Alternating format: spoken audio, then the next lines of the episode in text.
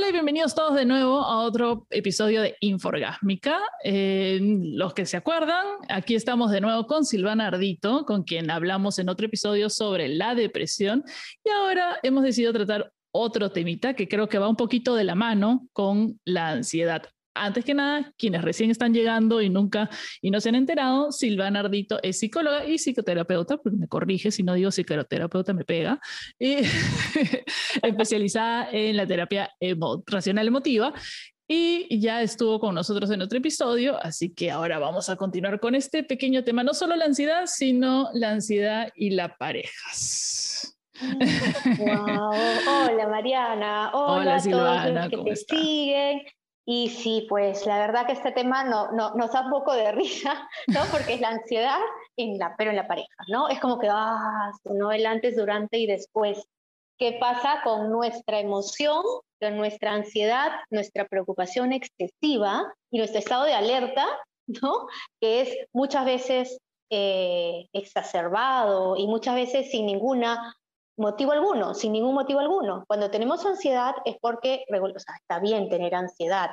Para mucha gente, por ejemplo, la ansiedad la puede ayudar a trabajar más eficientemente.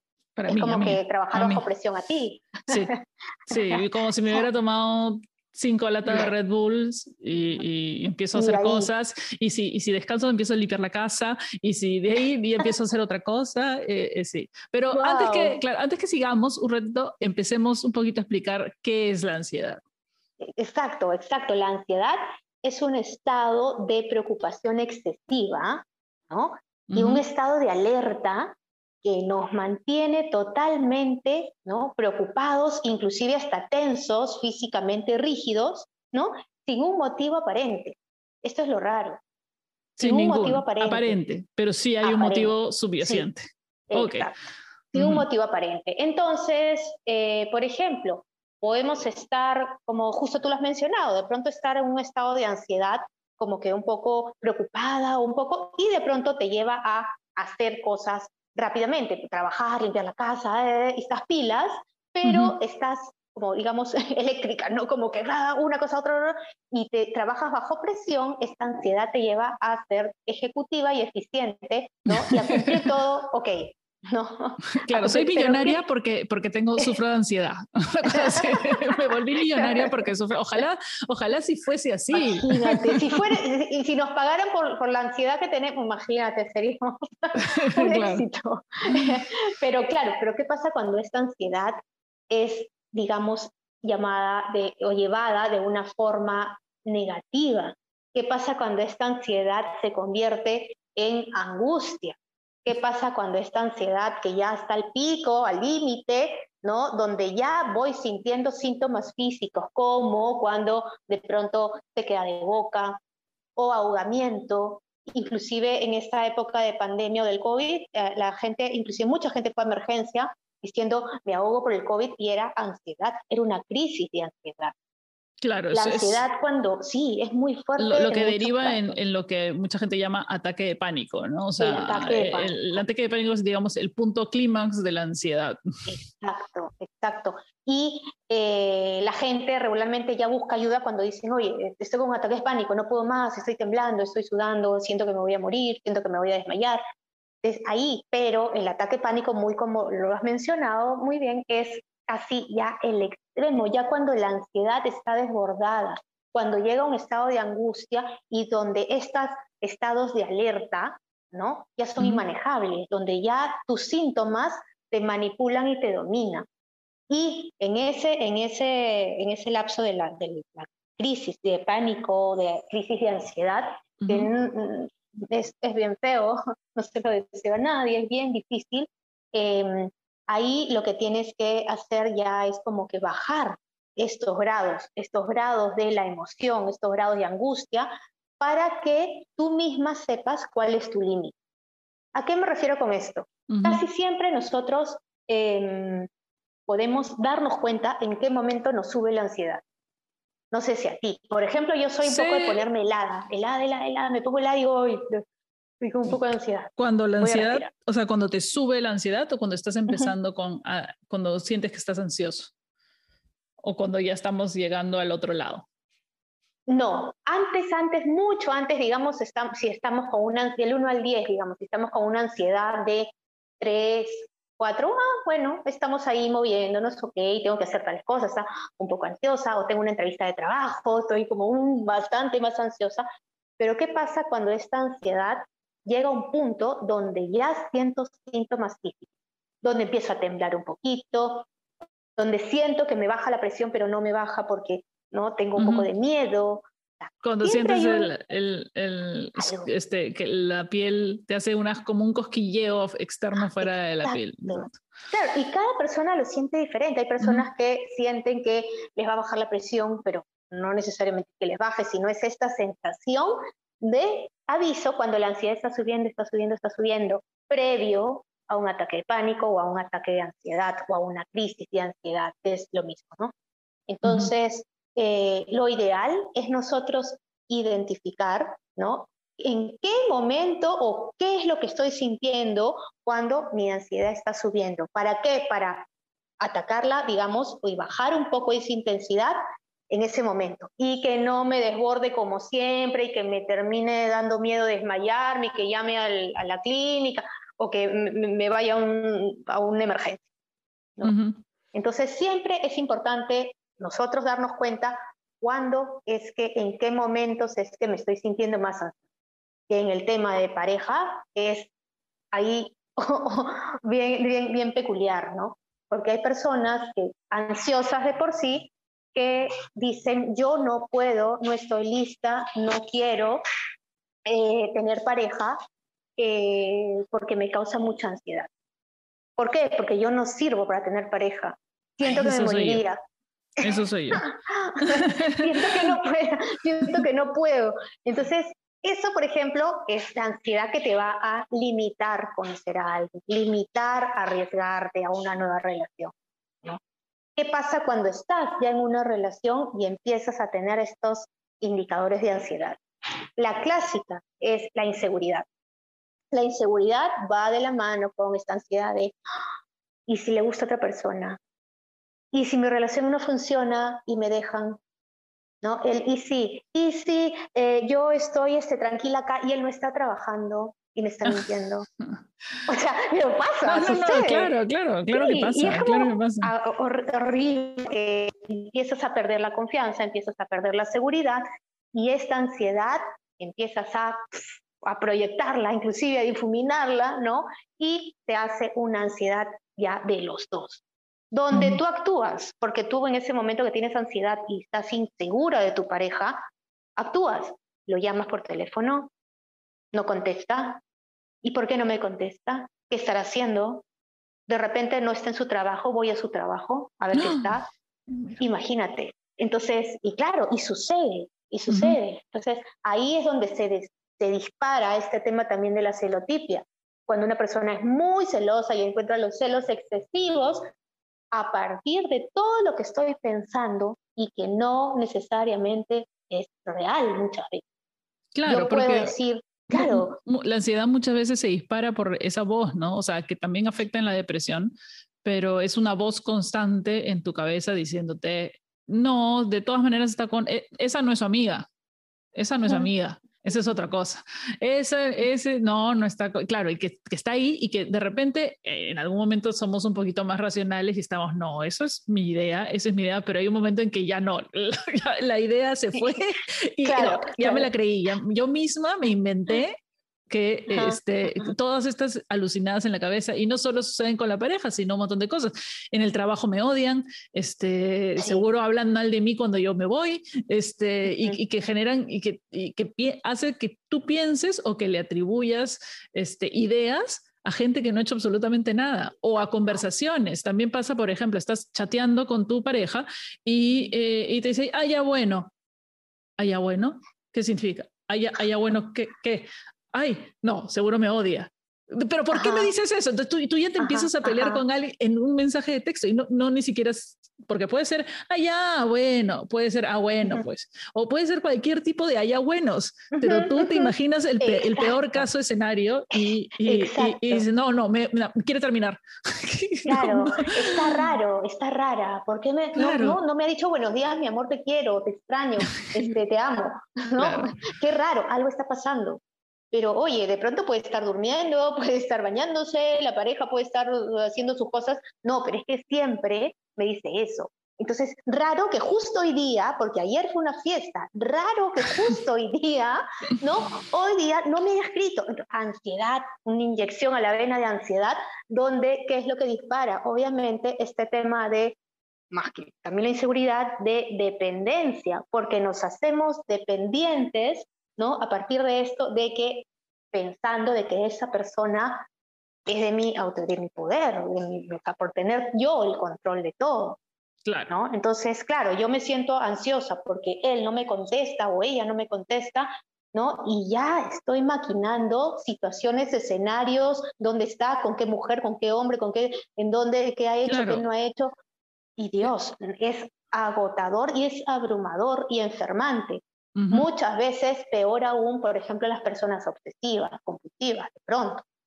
¿Qué pasa, no? Si tú estás con una persona que, ok, que amas, que todo, y de pronto empiezas a tener estos, estos chispazos fuertes de ansiedad, estos temas de celos que también se disparan, ¿no? De pronto esta, esta desconfianza, ¿no? ¿Qué pasa con la... Voy a activar de una otra manera más mi pensamiento obsesivo, mis ideas obsesivas de ¿por qué no me está escribiendo? ¿Por qué no me contesta? ¿Por qué no me ha dicho tal cosa si siempre me la dice? ¿Por qué este fin de semana, si siempre nos vemos viernes y sábado, por qué me ha dicho que este viernes no?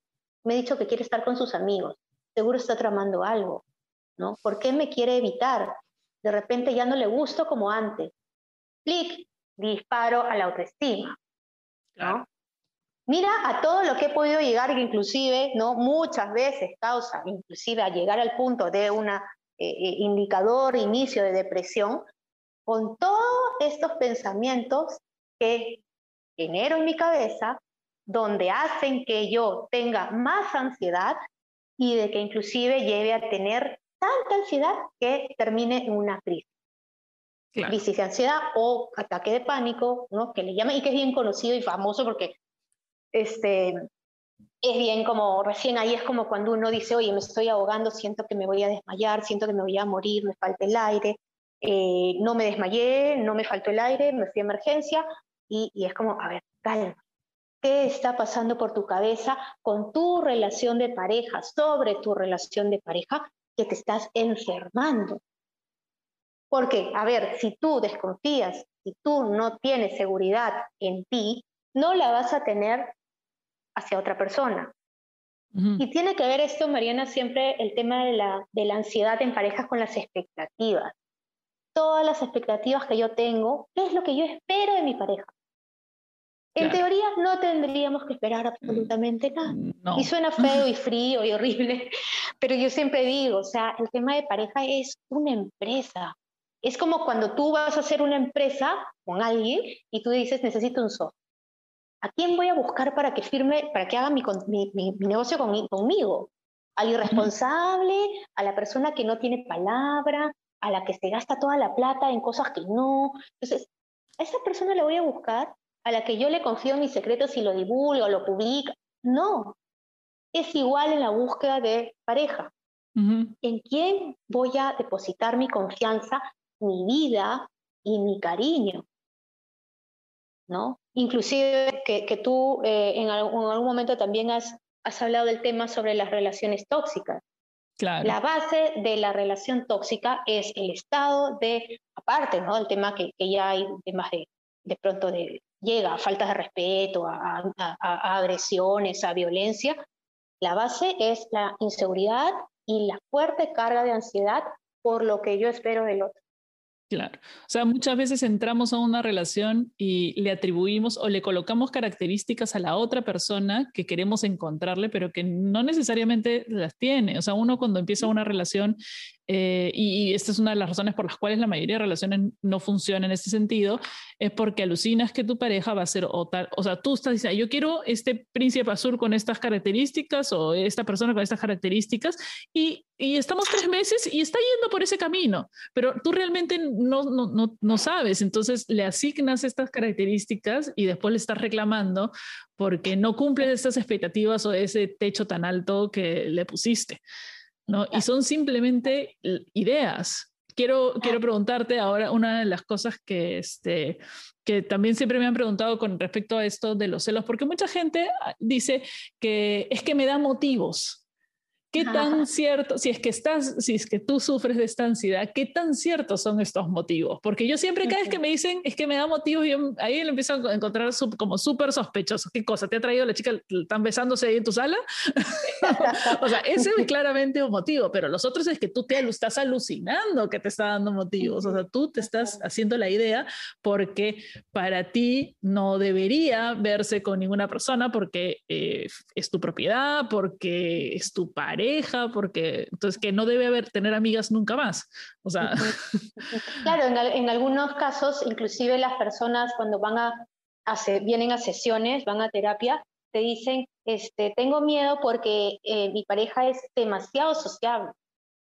Y no pasa nada, nada, nada, o sea, nada de falta de respeto ni nada, pero no quiero que sea sociable.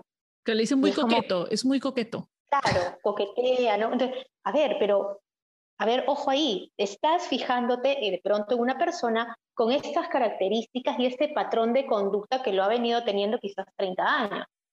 ¿Hasta qué punto lo que tú digas o esperes va a llegar a cambiar? Porque lo primero que dices, ah, no, y te dicen, conmigo va a cambiar, se acabaron los chistes, se acabaron las conmigo, conmigo va a aprender. Y qué miedo, qué horrible, ¿no? De pronto que, que la otra persona tenga que variar y que entiendo desde el lado, cuando hay ciertas cosas negativas, que tú puedas orientarlo, orientarlas hacia lo positivo mediante sugerencias o consejos y ayuda, maravilloso.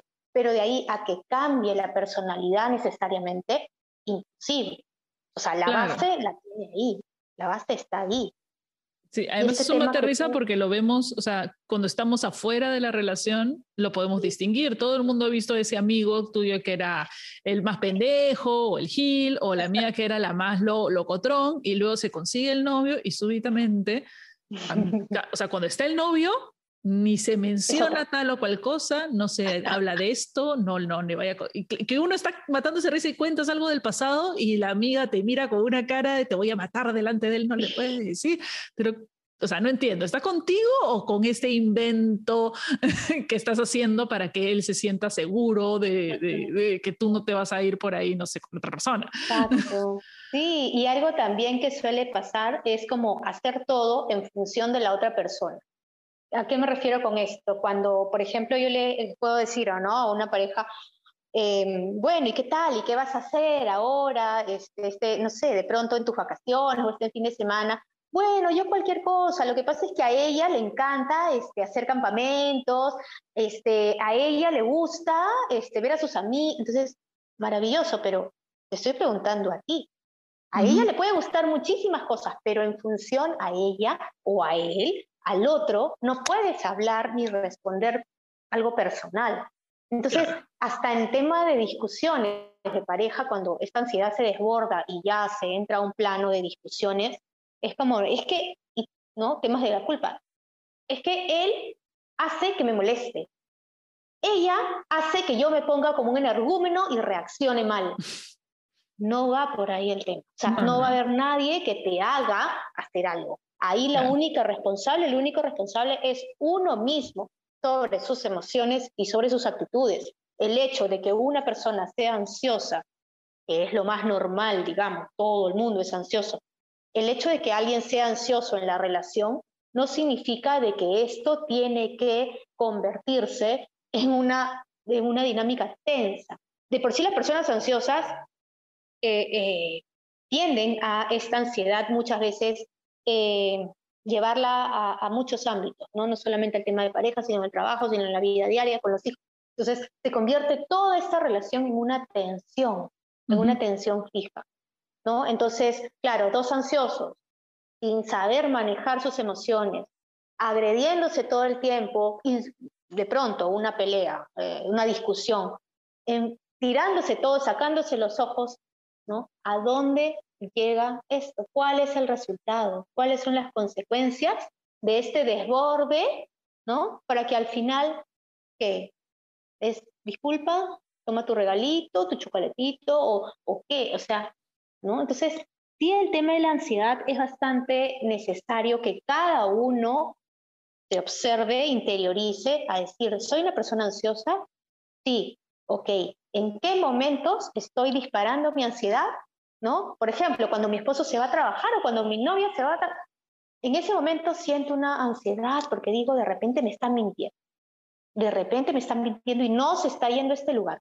Como tú dices, es una idea creada irracionalmente. No tenemos garantía ni seguridad que eso sea cierto pero tú ya te estás haciendo la novela que eso puede pasar. Entonces, el GPS, entonces, la amiga que vive cerca, a ver si llegó. O sea, Claro, le ponen, ponen el teléfono en, en, en, esta cosa del iPhone que va buscando, que lo puedes detectar, ah, ahí está, no sé, claro, ¿no? Está, ¿por, qué, ¿Por qué se movió el punto de no sé dónde? O sea, a mí me han pasado que me han encarado porque han revisado mi historial de Uber, entonces en vez de dejar al amigo en un sitio y, y tomar el taxi en el otro, ¿por qué nos tomaban en el mismo sitio si supuestamente estaban ahí conversando? Yo, es que, que viven a dos cuadras, hemos caminado al otro sitio, nos hemos quedado conversando, hemos tomado el otro Uber de regreso eso. O sea, o sea así de, de, de, claro, cuando la gente es como llega a ser obsesivo, obsesivo, se convierte en algo ya, con, con, de hecho, con ideas obsesivas. Entonces, esa persona que te revisó el celular porque ya no podía de la ansiedad para quererte descubrir algo, era, a ver, reviso el teléfono y eso se va a volver adictivo. Y siempre voy a querer buscar algo. Y esa ansiedad, es más, cuando no revisa va a querer buscar, va la ansiedad la va a comer por volverlo a hacer para ver si es que encuentra algo por si acaso, o sea, sin evidencia alguna. Claro. Entonces, o, malentendiendo también conversaciones, porque, porque, o sea, una de las cosas que hay que entender es que las conversaciones de texto son simplemente, no podemos alucinar sentimientos o emociones en base a texto, porque el sentimiento y la emoción se le está poniendo el que lee. Entonces, tú puedes estar escuchando una, una, conversación entre dos amigos y todo tranqui, pero tú les estás sumando la escenografía al asunto, le estás poniendo la intención del director. Entonces, y, y ahí puede ocurrir demasiadas cosas lo primero es mejor no revisar. Si tienes ansiedad, no revises nada. O sea, si ya sufres de eso, no te va a ayudar. No te va a ayudar en nada. Lo único que va a hacer es incrementar. Y, y lo peor de que puedes hacer, creo, es este a la hora vas a, vas a poner tu relación en un momento tan tenso que eventualmente todos tus miedos se van a empezar a convertir en realidad porque la persona, la otra persona se va a sentir tan atacada, tan, este, o sea, me controlan en todo que y o va a terminar contigo o va a terminar sacándote la vuelta, porque, o sea, ya le metiste la idea, ya, o sea, esta relación se ha convertido en una cosa terrible y, lo único que tiene que hacer es huir.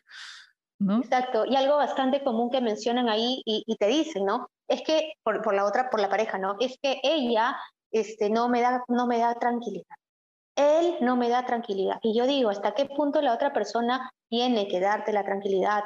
La tranquilidad la tenemos que tener nosotros individualmente para poder compartir esa tranquilidad y, e irradiarla en el tema de pareja.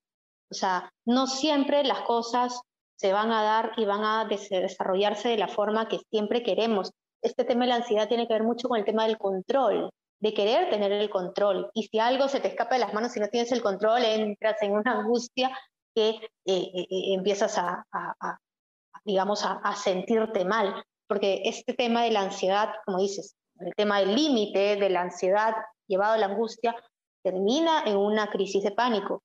Y acá la idea no es que cada vez que a uno le dé ataque de pánico se tome una pastilla para la ansiedad y duerma. O sea, no tiene sentido hay que ir de frente al origen del problema.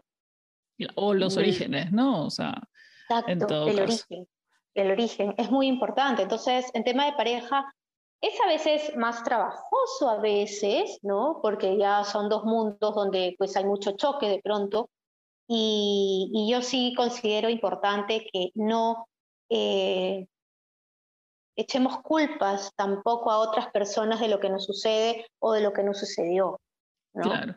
Este, mm, en ese sentido, la diferencia un poco simplona de entre la depresión y la ansiedad en, en cuanto a pareja, el depresivo va a decir que piensa que los problemas de la relación son su culpa. Yo no estoy haciendo suficiente, yo no estoy haciendo el esfuerzo, yo no sirvo para esto. y, y, al contrario, el ansioso va a decir, esta persona está haciendo que yo me ponga así, él no está poniendo su parte, él no está haciendo esto.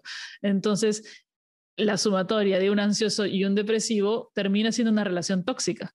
Entonces, en la cual uno acusa al otro y el otro acepta esa acusación como, como real porque sí, sí, tiene razón, yo soy, yo tengo la culpa, yo estoy haciendo que él se moleste, yo estoy haciendo que ella se moleste, yo, yo me merezco que, que, me traten así, etcétera, ah, etcétera. Eso es terrible, eso es terrible, porque claro, ahí ya se va tocando el tema de, del, del, amor, de la, de la autoestima, ¿no? O sea, ¿por qué yo merecería eh, un maltrato? ¿Por qué yo merecería algo que no me gusta recibir? Algo que siempre en sesiones sale es, realmente si tú estás recibiendo lo que tú das. ¿no? Si tú das angustia, das agresión, das violencia, lamentablemente estás haciendo que eso se revierta también y que lo recibas.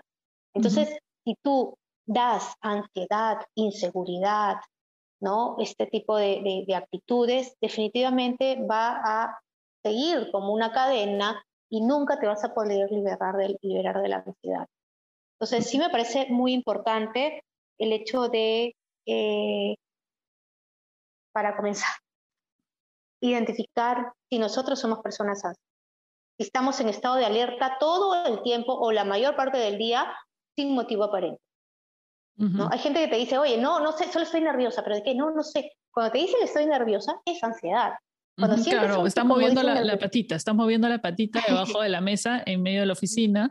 Claro, yo, yo, yo, bueno, mi hermano es una persona que sufre de ansiedad, ¿no? Y hay un momento determinado en alguna parte del día que, o sea, hay que, hay que coger las piernas, porque no, o sea, han estado así tres horas y ni siquiera se han percatado de que están en ese estado, porque hay un momento en que tampoco se dan cuenta, ¿no? Y que ya están metidos en este lugar, ¿no? O, o, de repente también me han comentado, ¿no? ¿Por qué como tanto? ¿Por qué estoy, por qué estoy comiendo tanto? Entonces entran y, ay, no, necesito, uno piensa, ay, no, es que necesito comer un, una cosita, ¿no? Unos doritos, ¿no? Bueno, una, una cosita, ¿no? Y, pero eh, así fueron cinco bolsas o seis bolsas y no pararon, ¿no? Y que Hay mucha alteración eh, eh, desde el tema, inclusive en la, de la digestión. Las personas ansiosas no, no, la ansiedad altera diferentes, de hecho, sistemas del cuerpo, ¿no? El sistema digestivo es el primero. Una persona ansiosa depende del, de la, del,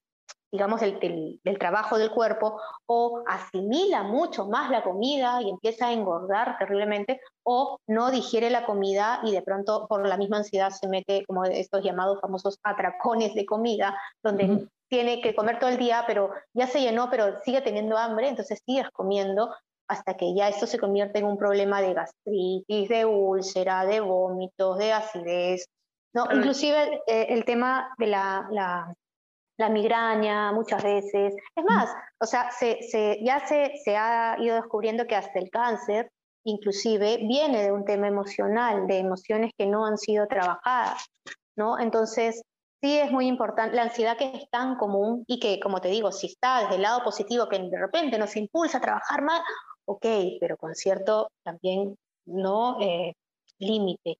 Pero si tú ves que esta ansiedad te está llevando a crear situaciones, a crear escenarios negativos, catastróficos, donde estás cada vez sintiéndote agotada, agobiada, abrumada, ya no puedes más, eso es lo que sí es necesario que lo puedas trabajar, más aún estás en pareja o estás en un tema de convivencia o estás planeando tener hijos. es muy importante que lo puedas manejar.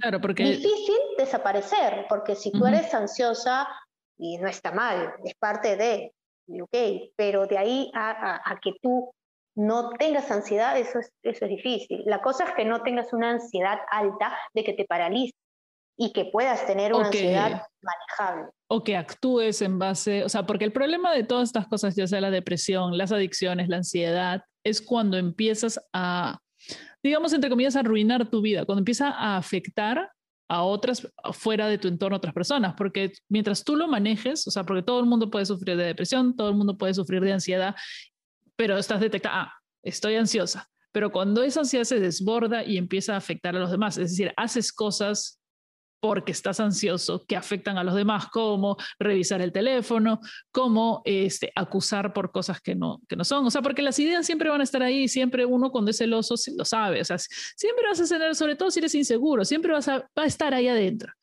Pero apagas esa idea porque no existe, o sea, no hay una evidencia real de que la persona te está perjudicando, simplemente está aquí. Nadie, nadie te ha dicho, nadie te pasó el dato, oye, lo vi chapando con otro en otro lado, lo acabo de ver, te dijo que estaba donde su mamá y estaba en la noche, y aún así, porque todas las personas tienen derecho de que, sí, me fui a visitar a mi mamá, pero me llamaron mis amigos y me largué a la noche de Barranco. Sí, tiene todo el derecho de hacerlo, no tiene por qué pasarte una agenda de su día a día ni su hora a hora, o sea, todo el mundo, ah, no, pero es que me dijo que iba donde su mamá. Ya, es que su mamá, de repente tu mamá también estaba en la noche de Barranco, no sé, tú qué sabes. y que de pronto los celos son comunes y, y, normales, digamos, si hay algo que te incomoda, te puede molestar, pero cuando ya se convierte en un tema de control absoluto, cuando ya se convierte en que todo tiene que funcionar de acuerdo a lo que tú estás diciendo, porque si no, te agobias y te angustias y te dan... Claro, no, está funcionando. No tiene sentido, exacto. Claro, en, el eh, mismo, en el mismo, las mismas relaciones familiares, ¿no? O sea, mi mamá era una persona que todas las noches, no es que yo me angustio mucho, todas las noches vivía con angustia, vive con angustia, este, y eso me afectaba a mí en el sentido de que yo no podía salir a ningún lado y tenía que, cada vez que me movía de un lado a otro, tener que, maldita sea la invención del celular, tenía que llamarla, de, salía de la casa de alguien al otro y tenía que llamarla, porque ¿por qué te moviste? Porque no sé, o sea, y, y, tú no estás juergueando, o sea, tiene que entender, uno tiene 18, 19 años, ¿quién carajo va a estar llamando a su mamá cada media hora? O sea, eso no es real, yo no le voy a pedir, yo no le voy a pedir eso a Numa, o sea, me parece surrealista, ¿no?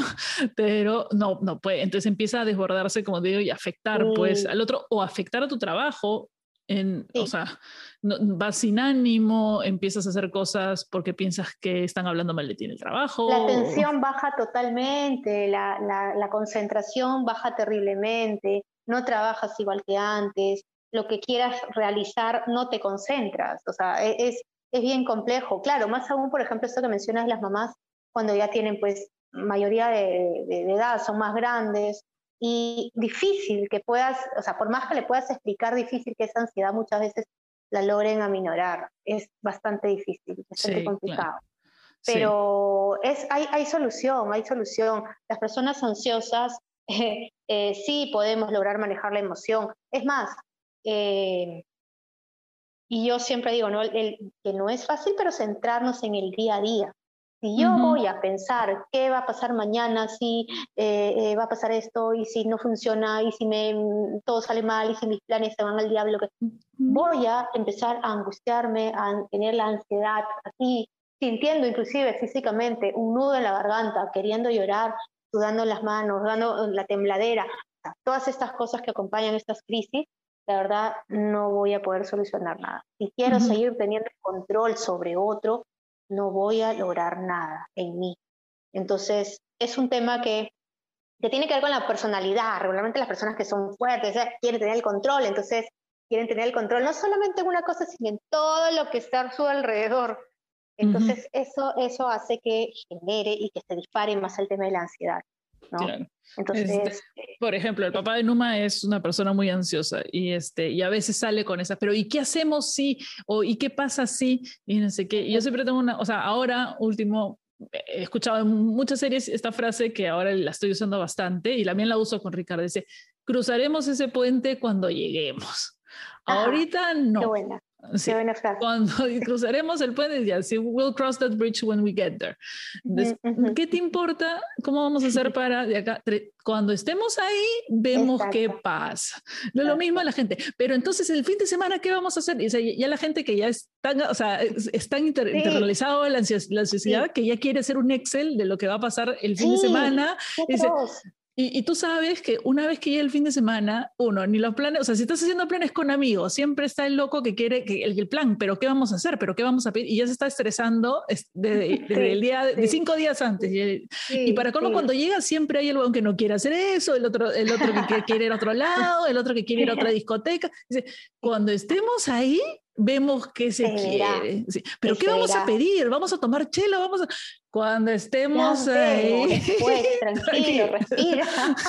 a mí me, pone ansiosa tu ansiedad, tranquilo. Sí, por supuesto, que transmite y raya toda la ansiedad. Y, eso es súper importante, de hecho, este, esto, esto que mencionas, ¿no? Uno de los, de los eh, temas importantes dentro de la terapia racional emotiva, dentro de la psicoterapia, es vivir el presente, el día a día. Y que claro, una persona ansiosa siempre va a estar pensando en el futuro, siempre va a estar diciendo, ¿y cómo va a ser esto? ¿Y si pasa esto? ¿Y si hay temblor más tarde? ¿Y si me, me, me roban? Y ok, entonces enciérrate en una cápsula y no se hace nada.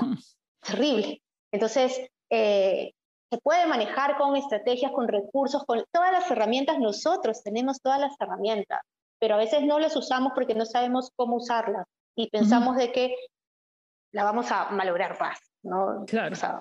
una, una, herramienta bien importante que le he escuchado a mucha gente, a mí también me la han dicho en terapia y creo que de repente puede ser útil para aquellas personas que todavía no están en terapia o que de repente sí les puede acompañar, y es anotar, o sea, llevar un diario de qué cosas, o sea, en qué momento, o sea, te estás sintiendo ansioso, párate y escribe. ¿Qué, qué, qué ha desencadenado esa ansiedad? ¿Un comportamiento externo? ¿Algo ruido? Porque a mí me genera, por ejemplo, ansiedad el ruido. Si estoy trabajando y concentrada y empiezo a ver y, em, gente, eso sí empieza ya, empieza a temblar la patita, me empieza eh, y me empieza a causar mucha ansiedad porque el, ruido, por ejemplo, ¿no? Entonces ya lo anotas. ¿Qué comportamiento de otra persona me generó ansiedad? ¿No? En el caso de pareja. Entonces, ¿es un comportamiento concreto o es una idea de ese comportamiento? Entonces, si es un comportamiento concreto, claro, si es un comportamiento concreto, puedes hablarlo. Disculpa, pero el hecho de que le digas gordita a tu amiga, a mí me incomoda. Es algo que puedes cambiar, es algo que se puede cambiar. O sea, porque siento que, porque eso no me ayuda a mi ansiedad. ¿Se puede cambiar? No se puede cambiar.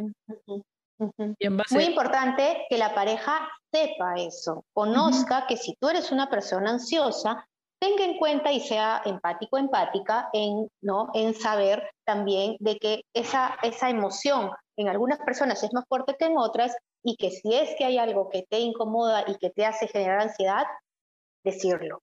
Eso sí, siempre voy a ser partidaria del hecho de comunicar, ¿no? Claro, bueno, eh, es en realidad lo más importante, ya sea ansiedad o depresión con la pareja. si no se dicen las cosas, o sea, una de las, creo que una de las cosas también que le causa ansiedad a, las personas o las personas ansiosas, sufren es que así como le atribuyen comportamientos, atribuyen que la gente esté entendiendo o pensando igual que ellos, como que su universo es el mismo, es como universal. Él tiene que saber porque, porque se supone que sí, claro, pero ¿por qué no está haciendo eso? O sea, le has dicho que no lo haga. No, pero es que se, supone que, que, estamos somos novios, o se supone que estamos saliendo. Es, obvio. A mí, yo he escuchado cuando de pronto han dicho así, llorando horrible es porque no me quiere, pero ¿por qué? ¿Qué ha pasado? ¿Cómo, cómo, cómo te has dado cuenta y cómo te ha dicho que ya no? No, es que se olvidó de nuestro aniversario. Ah, ok. ¿Y cómo, no? O sea, y, hasta ahora no, ¿cuántos días han pasado? Regularmente, ¿qué hacen en el aniversario? No, nunca se acuerda. Ah, ok, nunca se acuerda. Entonces, quizás estuvo eh, con algo ocupado, y dice, sí, pues, en verdad, nunca se acuerda ni el santo de su mamá. No se acuerda de nada. Entonces, a ver, entonces un ratito, ¿realmente crees que si se olvidó de tu aniversario es porque no te quiera? ¿O porque quizás es tan olvidadizo y tan despreocupado de pronto que no se acuerda, como tú dices, ni el santo, ni, el cumpleaños de los hermanos, ni de la mamá. Quizás también se le olvidó esto. No, pero es que se supone, y hay que decir, se supone que él tendría que recordar y tener apuntado nuestra fecha, porque, a ver, ¿dónde está escrito cómo podemos nosotros no tener eso de que tendría que él tener escrito nuestro aniversario? No se sabe. Claro. Es más, ¿no? Tenemos, estamos en su cabeza para que él haya hecho sí. Si yo me olvido del aniversario, quizás puede pensar que no me va a querer. Mejor lo apunto. No, no, no, no, no, le llegó, no le llegó ese correo, no recibió. no, no, entonces, o sea, hay, hay bastante, por ejemplo, a partir de este detallito, no se olvidó de mi aniversario, ya no me quiere, no es lo mismo de antes, me tiene que eh, eh, dar dos regalos ahora porque no me ha dado ningún, no, no, no estoy siendo importante para él.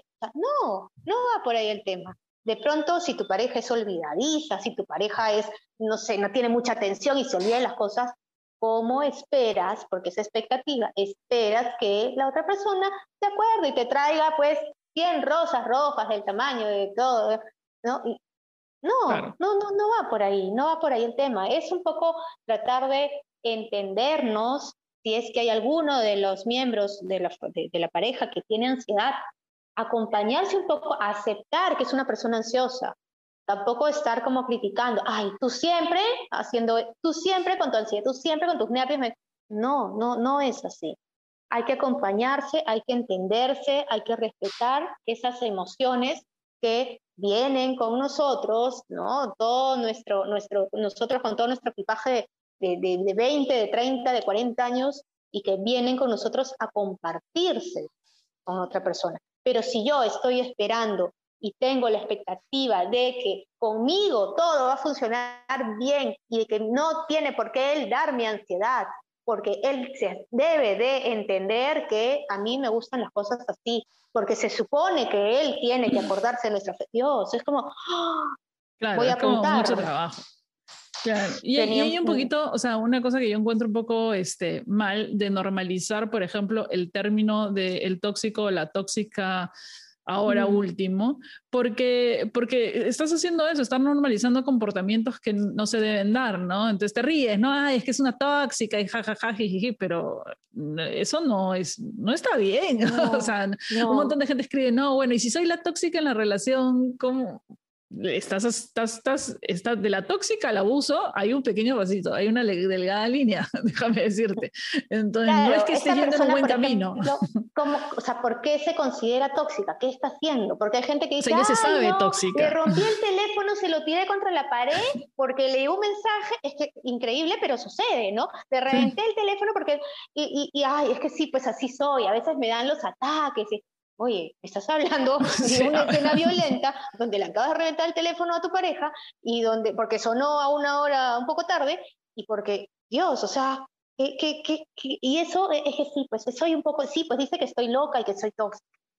Claro. Sí, a ver, eso no es un juego, no es un chiste. No, pues, o sea, y es un poco, o sea, en el, el la asignación de, comportamientos específicos a roles de, a roles de género, digamos que, claro, se le permite eh, este tipo de toxicidad o las mujeres encuentran natural y encuentran que también es un, es un em, rol que deben, de que deben hacer, ¿no? Y que la sociedad prevalece el de la mujer celosa, el de la mujer que marca, el de la mujer que no deja, o sea, el de la tóxica de la relación es un, es un estereotipo que es permisible aparentemente en el mundo, es muy gracioso, y, que, y, que, tiene que ver mucho con el patriarcado que decían, no, es que el hombre es como más serio, el, el, el hombre es más calmado en sus, en sus este, y, pero como la mujer es histérica, entonces se le puede permitir y termina siendo una persona tóxica. Y después, sí, después terminan comparándote con Amber Heard en, en juicios de Johnny Depp. no. terrible, terrible. Y eso es un tema eh, donde sí, eh, veo siempre, siempre necesario el autoconocimiento. Que nos conozcamos a nosotros mismos. Si yo me estoy considerando, como tú dices, tóxica o ¿qué estoy haciendo para yo considerarme así? Eso significa de que estoy de repente, ¿qué? Asumiéndome como una persona que está siendo, que no tiene límites, que está agrediendo, que está violentando, que está haciendo qué? O él, o ella en general, ¿no? Entonces, sí me parece importante conocer nuestras emociones. Eso básico y para tener, obviamente, a partir de eso, mucho más cuidado en el trato, porque tiene que ver con el trato hacia la otra persona y el respeto que yo tengo que tener hacia la persona que me acompaña, que no sabemos cuánto va a durar, que no sabemos si va a ser ¿no? hasta miles de años o no. Entonces. Así es. Bueno, Muchas gracias de nuevo, Silvana, por habernos acompañado esta vez hablando de nuestras ansiedades. sí, porque es, o sea, una de las partes más importantes creo que es admitir, admitir, admitir públicamente. También sé que es difícil porque hay mucho estigma, pero admitir que uno ha sido, es o ha tenido comportamientos ya sean depresivos y ansiosos es también parte del proceso de, de, de curación, digamos. Mm, asumirse como... Sí, una vez que aceptas ya tienes casi el 50% de la... el, otro pedazo, que es como un 30, es querer cambiar, ¿no? Porque hay gente que se acepta, pero hasta ahí nomás llegó, ay, sí, pues yo soy así y qué, ¿no? Y ya, no, no, no, es que no tengo, no tengo tiempo para ir a terapia, no tengo plata para ir a terapia, no tengo todas las 550 mil excusas de Venus retrógrado, no sé, la luna en Marte. Claro. Sí, sí, la luna llena, la luna llena. Sí, si no encuentro a nadie, ningún terapeuta que me sirva, no, 50 mil excusas ya. Entonces otra vez que pasa eso, ya estás ya. Y una vez ahí ya te puedes considerar medio graduado en, en, el asunto de tu ansiedad, este, y el resto ya viene con el tiempo, ¿no? Digamos. Sí, sí, sí. De hecho, es muy importante y no es simple. Es un trabajo que hay que hacerlo con mucho cuidado, que es con ayuda de otra persona, de algún psicólogo, de, de tu familia, pero siempre digo un asesoramiento, algo, ¿no? De un profesional. Sí, siempre, siempre. Bueno, yo siempre lo repito a cada rato en mis historias porque mucha gente se automedica, mucha gente también, si, si, bien es productivo un cambio de dieta, un cambio de estilo de vida o un cambio o ejercicio, siempre ayudan. este, hay veces en que no es lo único o necesitas si realmente una, un acompañamiento mejor, digamos. y, siempre, porque así no estás solo también, porque es uno de los, de los problemas más grandes. Siempre uno se siente solo en este, en este tema.